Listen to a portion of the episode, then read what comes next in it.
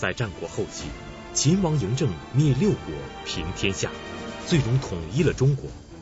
这不仅是他个人的功劳，也和秦国一代代国君的艰苦努力分不开。而在前面的节目中，王立群先生通过襄公立国、穆公东扩、商鞅变法等十二集内容，讲述了王立群读史记秦始皇系列的第一部《秦国崛起》，为我们展现了秦国从有确切文献记载的秦庄公时期，到秦王嬴政开始制定统一天下的同天大计时期，总共六百年的秦国历史，真实再现了秦国的艰难崛起之路。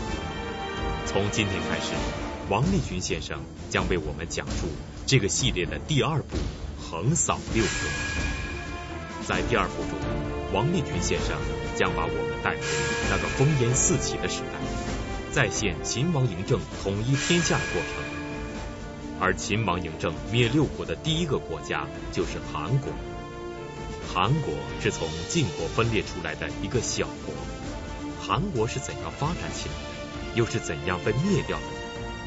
要回答这个问题，我们就要从晋国的衰落讲起。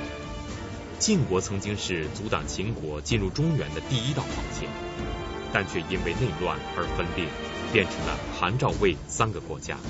那么，曾经强大的晋国究竟是怎样衰落的？韩氏一族又是怎样兴起，最终成为瓜分晋国的一个亲族呢？而秦王嬴政灭六国，为什么第一个灭的就是韩国呢？从本集开始。王立群先生将为我们讲述韩国从兴起到灭亡的全过程，敬请关注王立群读史记《秦始皇之韩氏初兴》。作为秦国来说，他最终统一天下，应当是两个因素的合力。一个方面是秦国的崛起和强大。另一个方面是六国的衰落到灭亡，这才形成最终统一天下的局面。而在六国之中，在秦秦王嬴政他向东消灭这个诸侯国，统一天下的时候，其实和秦国关系最密切的是晋国。我们曾经讲过穆公东扩，秦穆公曾经是秦代历史上一代明主，他一生致力于东扩，但是最后是抱恨而终，没有完成。秦穆公为什么没有完成统一天下的任务呢？是因为秦国的东边有一个强大而统一的晋国。晋国成了阻挡秦国进入中原的第一道防线。秦国如果不能越过这道防线，不要说灭天下诸侯了，连兵出函谷关都不可能成功。所以，晋国和秦国的关系特别密切。但是，晋国给秦国倒不是。两个对等的国家，我说这个对等呢，就是指他们的出身而言。晋国的开国之君是周成王的弟弟，大家都知道，武王灭商，然后让他的儿子成王继位。成王的弟弟封到这个地方，后来发展起来就是晋国。所以晋国可以说是根正苗红的。正宗王室。当晋国诞生的时候，秦国还不存在呢。秦国是后来在西周灭亡的时候，因为帮助周幽王，被封了一个诸侯，所以和晋国相比，它是一个暴发户，它不是一个原来就有的诸侯国。但是历史非常奇特的是，在秦国历史上，秦国的强大最重要的是秦孝公时期的商鞅变法。孝公的商鞅变法以后，秦国迅速崛起。所以秦国的崛起应当是从孝公开始真正开始崛起的。而在秦孝公继位前四十二年，历史上竟然发生了一件事情，阻挡秦国进入函谷关以东的那个强大的晋国一分为三了，变成了韩赵魏三国。也就是说，晋国首先一分为三，变成韩赵魏三个小国，然后四十二年之后，秦孝公继位开始变法。换句话说，晋国这一个超级大国消失了，秦国这一个超级大国诞生了。对秦国来讲，晋国是至关重要的一个国家。如果晋国不一分为三，秦国能统一天下吗？秦国收拾韩赵魏三个小国，花了二百多年的时间，才把韩赵魏三国灭掉。如果韩赵魏合起来是一个强大统一的晋国，那能是秦国统一天下吗？那能是秦始皇统一天下吗？所以，在我们解读秦始皇统一中国的时候，必须要回答的一个课题，就是晋国为什么一分为三呢？秦国为什么没有一分为三，甚至一分为四？如果秦国也分了，晋国也分了，大家都是越分越小，谁还能统一中国？所以，晋国的分裂是我们解读秦始皇统一中国必须要了解的一个话题。晋国在周王朝时期曾经是一个很强大的诸侯国。晋国的开国之君是周成王的弟弟，是周王朝的王室宗亲。晋国的封地在今天的山西一带，地处汾河平原，土地肥沃，农业发达。那么这样一个国家，为什么会在秦国崛起的过程中，它反而走向了衰落，最终一分为三呢？晋国之所以一分为三，最重要的原因。是晋国的公族，所谓公族，就是指的国君的亲属。晋国的公族被大量的屠杀了，就晋国的公族没有了。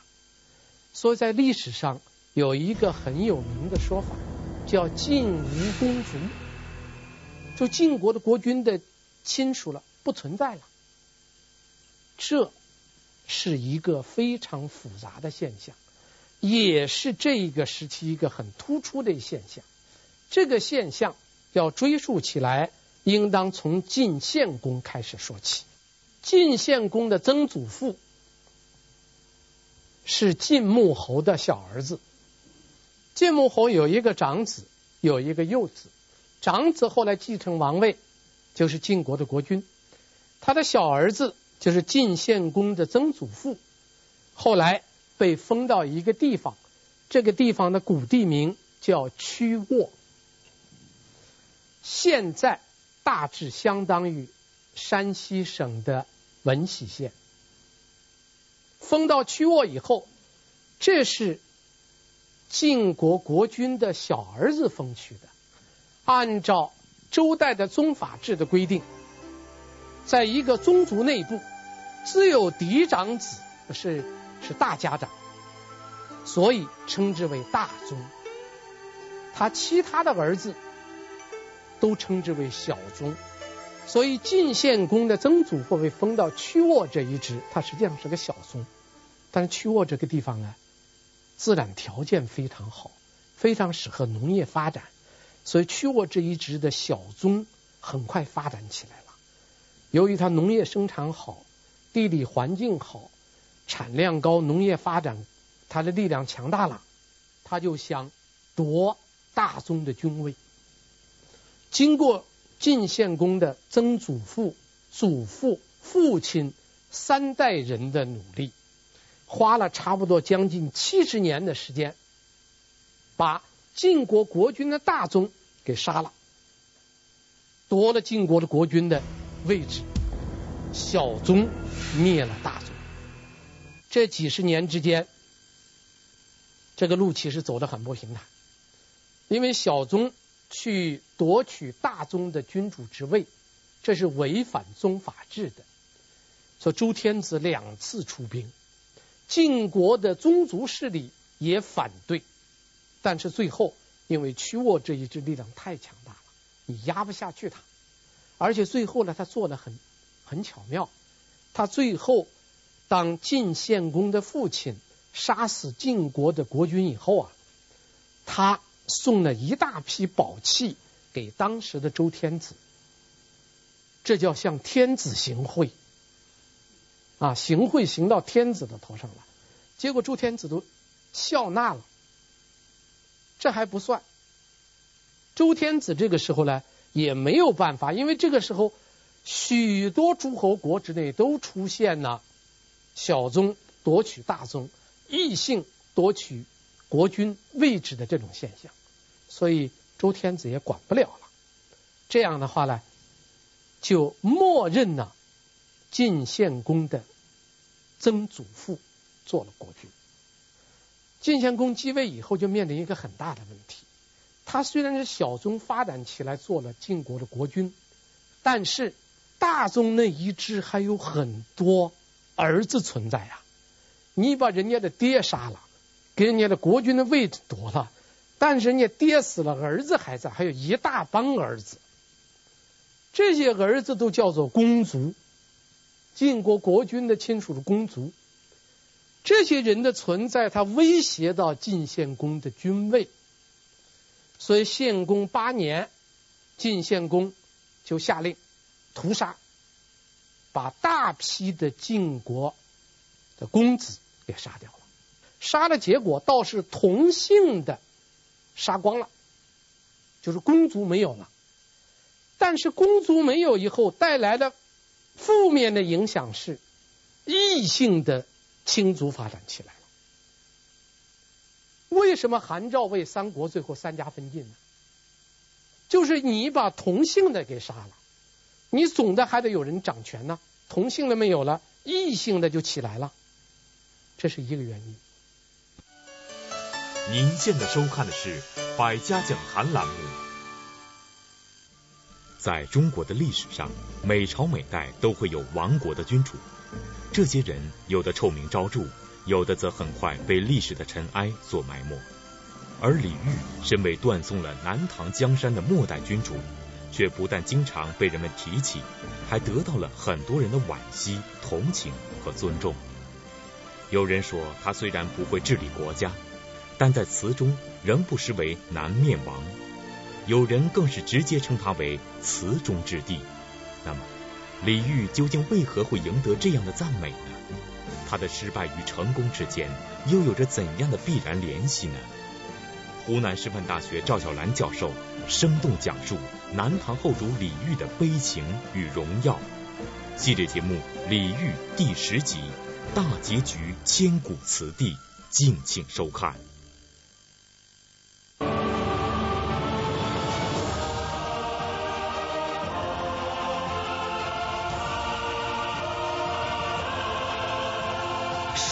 人为峰红卡集团，全新雪佛兰乐城以点滴能量获得充沛动力，驱动你的每一丝渴望。一点二升现已全面上市，雪佛兰乐城驰骋由心。步步高 iBox 学习机，快乐升级。文科、理科加英语，联机学习有兴趣，兴趣激励法，快乐爱学习，步步高 iBox 学习机。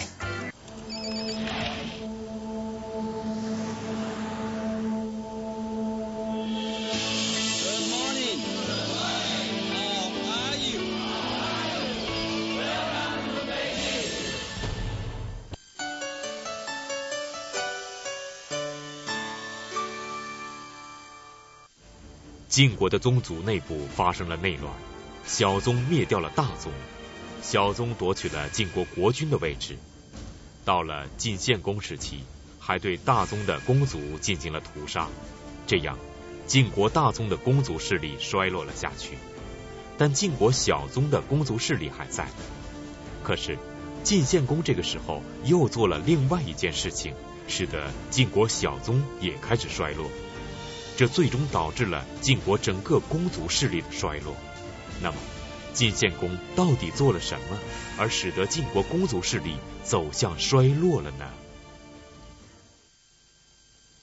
第二个原因是晋献公宠郦吉，这是发生在晋献公五年的时候，他去攻打一个厉戎，一个戎族，然后厉戎打败了，打败这个厉戎呢，就献上了一对姐妹花。就是把姐妹两个都送给了晋献公，姐妹两个长得都很漂亮，晋献公把两个姐妹呢全部笑纳了，然后呢，七年之后，他这个立即生了个儿子，立即的妹妹也生了个儿子，而晋献公在接受立即之前，宠幸立即之前，他已经有了太子了，就是太子申生，这个太子申生。是要固定，按照宗法制的规定，他是要继位的。但是郦吉，他得到晋献公宠幸以后，他想让自己的儿子继位，那怎么办呢？那就得废嫡立庶，废长立幼，这又是违反宗法制的。但是这个郦吉本人呢，他也没有什么很特殊的表现，唯一的办法就是想个招。把其他的国君的儿子都除掉，特别是除掉太子。想了个什么办法呢？立即就在等待机会。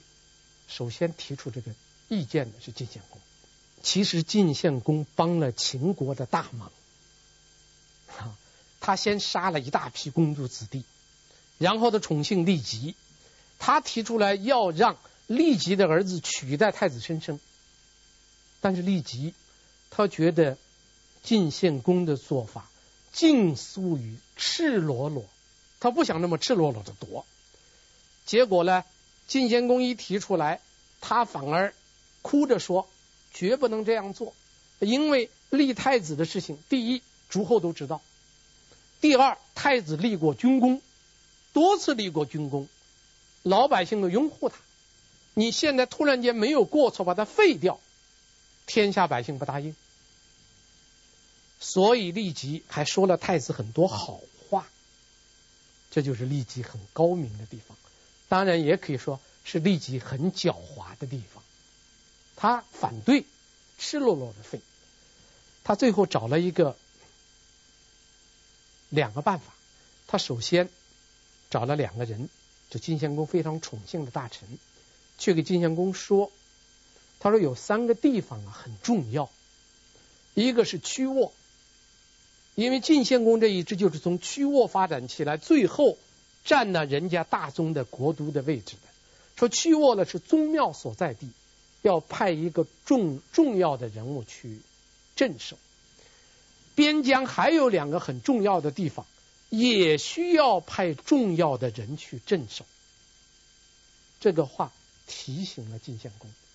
晋献公就把太子申生派到了曲沃，把太子申生两个很有才华的弟弟派到这两个重要的边疆小镇去镇守，而晋献公的身边只留下了郦吉、郦吉的妹妹、郦吉的儿子、他妹妹的儿子陪着晋献公。这样大家都明白，晋献公要废嫡立庶了。这是第一步，而且立吉这个人，他知道把太子贬到一个地方去，并不能算结束，必须要想除掉太子，还得下个阴招，啊，还得下个狠招。他想了什么办法呢？他托人给太子捎了一个信儿，说你父亲昨天晚上做了个梦，梦见你母亲了。你父亲梦见你母亲呢，现在要就需要你给母亲去祭奠一下。这太子很老实啊，不知道这是个祭，不知道这是个夺命阴招，他就去祭奠了母亲，然后按照规定，把祭奠他母亲那个求福的那个肉叫福肉带回来献给晋献公。晋献公外出打猎，没有回来，这个肉就放在宫殿里边，立即就派人在这个肉里边下了毒。两天以后。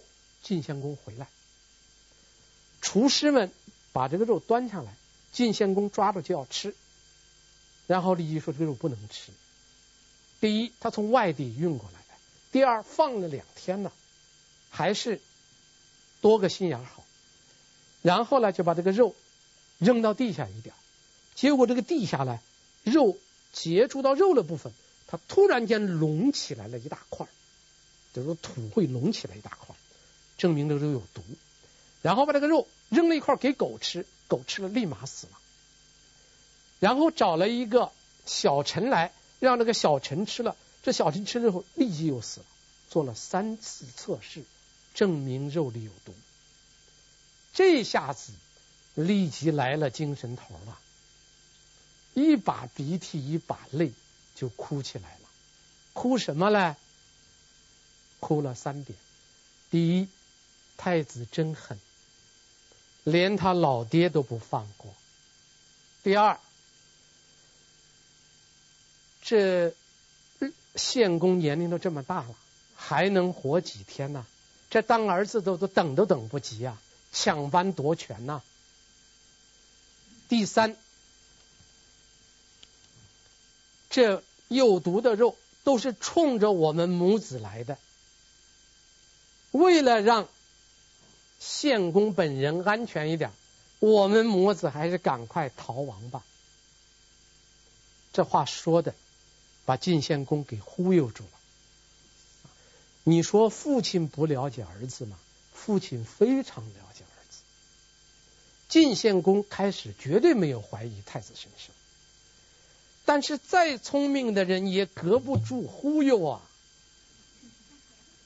这忽悠厉害的很呐。那晋献公被酈姬这三忽悠两忽悠忽悠了，就相信了，所以晋献公马上就改变了对太子的看法。太子申生一听说他献过去的肉是有毒的肉，狗吃了狗死，人吃了人死，太子吓得就赶快逃了，逃回自己的曲沃去了。这面晋献公。就要想处理这个事儿，太子逃回去以后啊，就有人告诉他，说这个活谁做的呢？立即做的，你赶快找你爹说清楚。太子是个很仁慈的人，他说我爹年龄大了，离了酈姬，他睡不好觉，吃不好饭。我如果给我爹说了，我一定一定会生气，气大伤身呐、我就成了个不孝之子。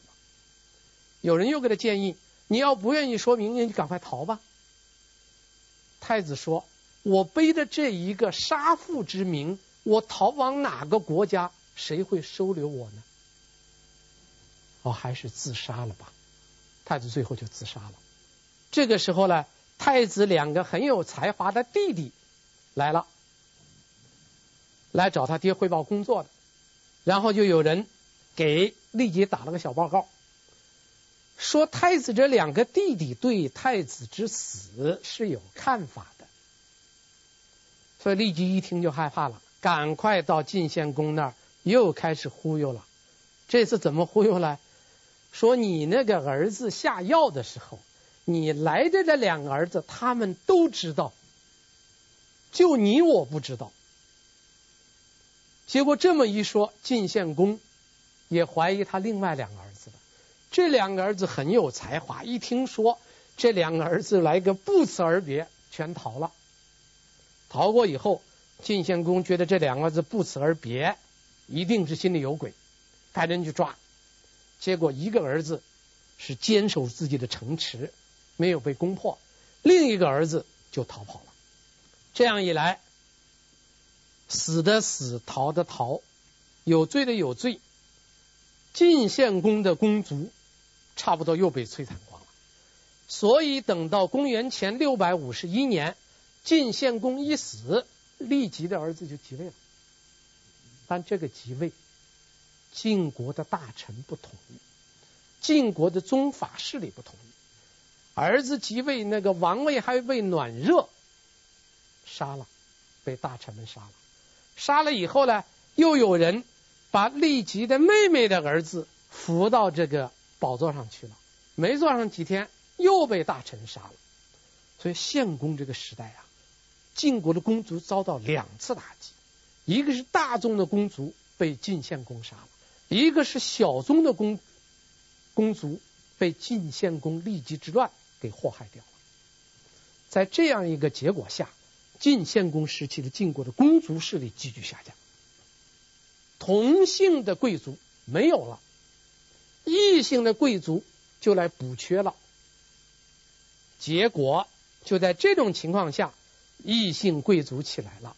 我们先说韩姓，因为这个韩姓关系到我们下面即将讲到被秦王嬴政灭掉的第一个的韩国。晋献公时期的晋国公族势力急剧下降，给晋国异姓贵族发展的机会。韩、赵、魏三家异姓贵族就是在这种情况下发展起来的。我们先来看韩氏一族的发展。在晋献公之后，又经过了几代国君，到了晋景公时期，晋国的韩氏一族开始崛起。那么韩氏一族是怎么发展起来的呢？韩姓是怎么起来的呢？在韩姓的发展史上。非常有贡献的一个人叫韩厥。韩厥这个人是在韩姓发展史上非常有贡献的这个人。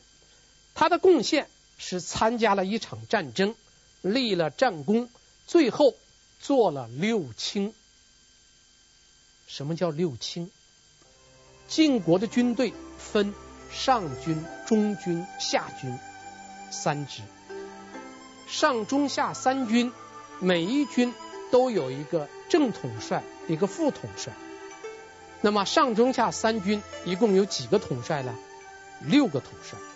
这六个统帅打仗的时候是六个统帅，不打仗的时候，这六个人都是晋国的卿。周朝的宗法制，最高的是天子，下面是诸侯，诸侯下面最高的官就是卿。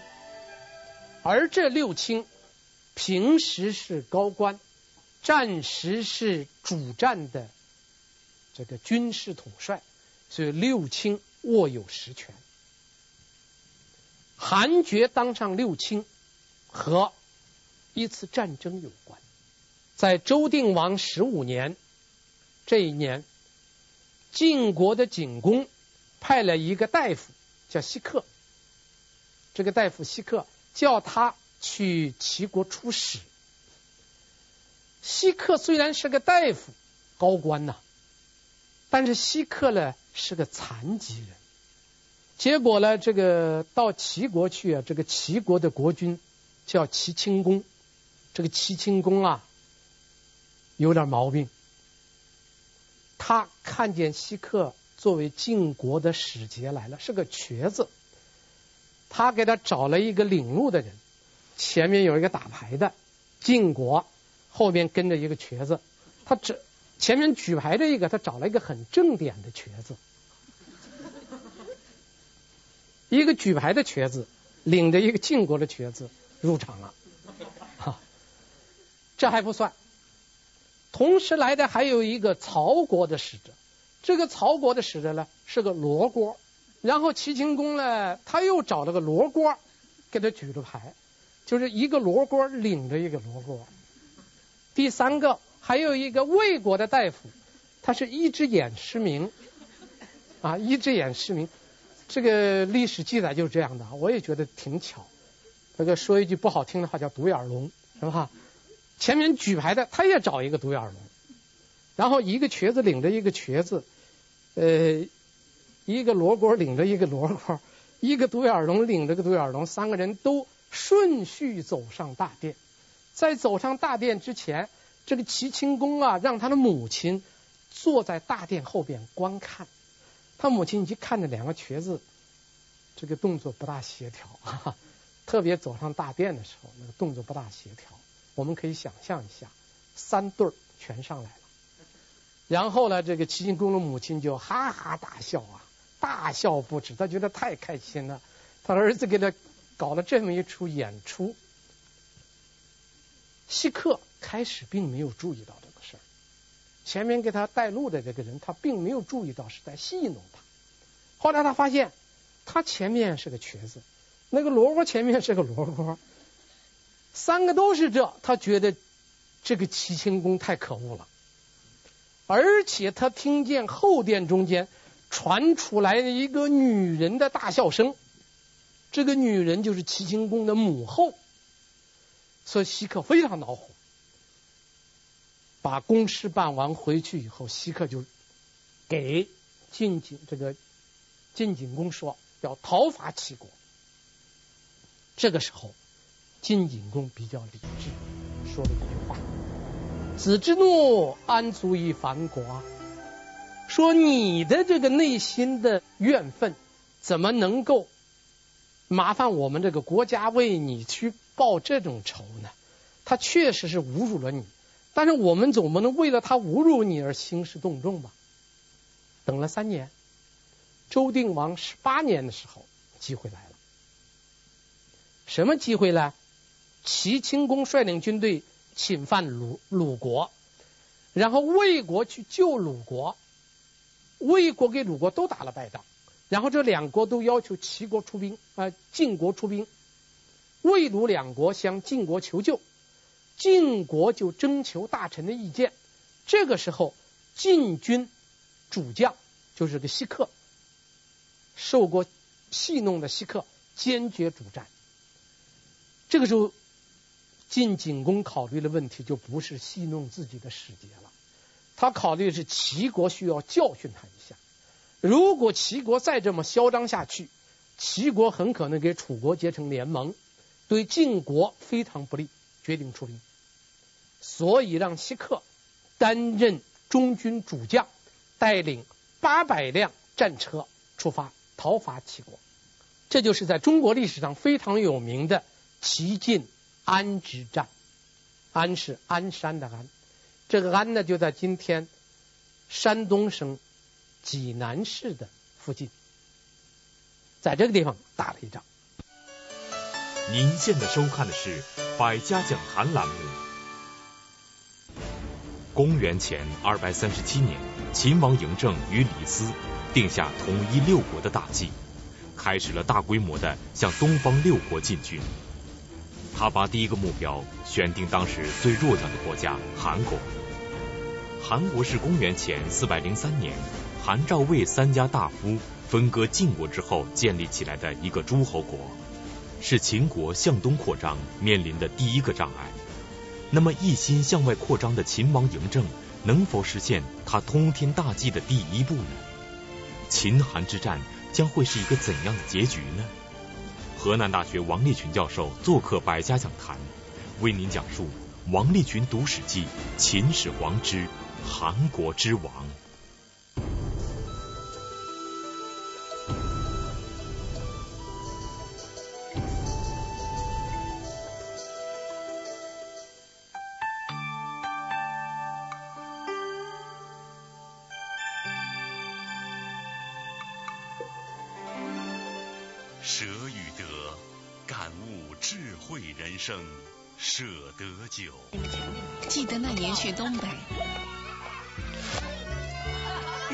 饺子，热乎的东北味儿，赵源东北饺，正宗东北味儿。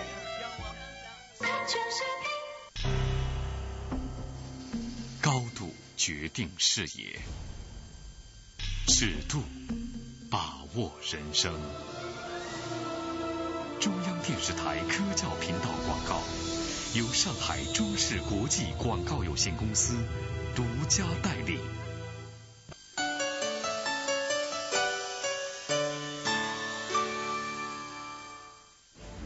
晋齐两国交战，就为韩氏一族的发展提供了机会。因为在这场战争中，随军出征的韩厥立下了战功，得到了提拔和重用，韩氏一族从此开始崛起。那么，韩厥在晋齐两国交战之中究竟立下了什么战功？他为什么会得到提拔和重用呢？齐晋两国军队在济南附近刚一开战，这个齐呃齐清公啊很不理智，他说了一句话：“吾故简灭此，而后招食。”什么意思呢？我先把这个齐晋国的军队给灭了，灭了晋国的军队，我再吃早饭。早饭不吃了，咱们先打一仗，把他给灭了，咱们再吃早饭。这话说的有点太狂了。然后没吃早饭，也没有他的让他的战马披上铠甲，就冲过去了。这这边呢，晋国的军队的主帅是西克，主帅的任务呢是坐在差车车战车上面一直敲鼓，因为古代是击鼓进军呐。主帅是要敲鼓的，说主帅坐在车上一直敲鼓，西克一开始打仗就受伤了，但是西克呢一直咬着牙不停的敲鼓，最后他坚持不住了，他的助手帮助他敲鼓，他的助手也很勇敢，一直帮着他敲鼓，所以这个晋军主帅这个车战鼓不停，战车不停，所以晋国的军队跟着主帅的战车一拥而上，齐军大败。齐清公打了败仗，逃，后面追赶他的人恰好就是韩厥。韩厥这个时候是个司马，随西克出征，是个司马，他在后面追，他咬住齐清公的车，死追不停。韩厥的助手都被齐清公上面的警卫射死了，他也不管，一个劲儿追。眼看都要追上了，结果韩厥在最关键的时刻，他弯下腰来，把那个倒在车上的他的助手给扶起来，因为他的助手被前面那个齐清公上的警卫啊用箭给射伤了，他就扶了扶他，他这一弯腰，齐清公车上的警卫很机智，他来了个调包计。他一看韩厥，弯下身来，不盯着他的车来看，他就坐到齐清公的位置上，然后让齐清公站在他的位置上。古代的战车呢，我比如说这么一个讲台是战车，中间是个赶车的人，叫御，右边站的是个警卫，叫车右，主将坐在后边，是这么一个位置。赶车的警卫主帅，赶车的没动，这个警卫呢，趁着韩厥一弯腰，他和齐清公两个人换了个位置，让齐清公站在警卫的位置上，他自己坐到主帅的位置上，因为他已经料到很难逃出去了。果然，韩厥追上来，把车给拦住了。拦住以后，齐清公不做了俘虏了吗？但是。真正的齐清公呢，这时候站在警卫员的位置上。那个假的齐清公呢，实际上他的警卫坐在车上，他就让他的助手，让那个警卫，实际上是那个假警卫，齐清公让他下车去打水。这个时候，韩厥犯了一个错，他俩一换位置，韩厥不知道哪个是真的，他就误以为坐在后边那一个是齐清公，下车打水的是警卫。他就没管，然后呢，坐在后边的警卫，这个假的被抓住了，那个真的下去一打水，另拉了找了一辆车坐着逃了。所以韩厥这次是抓住了齐清公，但是又让齐清公逃了，就这他也立了功，毕竟是俘虏了齐国的国君呐，所以回来以后。韩厥就得到重用和提拔，让他做了上卿，就是做了这个六卿之一的这个位置。他进入了六卿，就等于他掌握了军权，啊，掌握了军权。韩国的崛起就是从韩厥这儿开始的，所以韩厥担任的六卿，意味着异姓亲族在晋国已经开始发展壮大。那么韩氏青族在韩厥之后，又是怎么样发展、建立起自己的国家的呢？我们下次再讲。谢谢大家。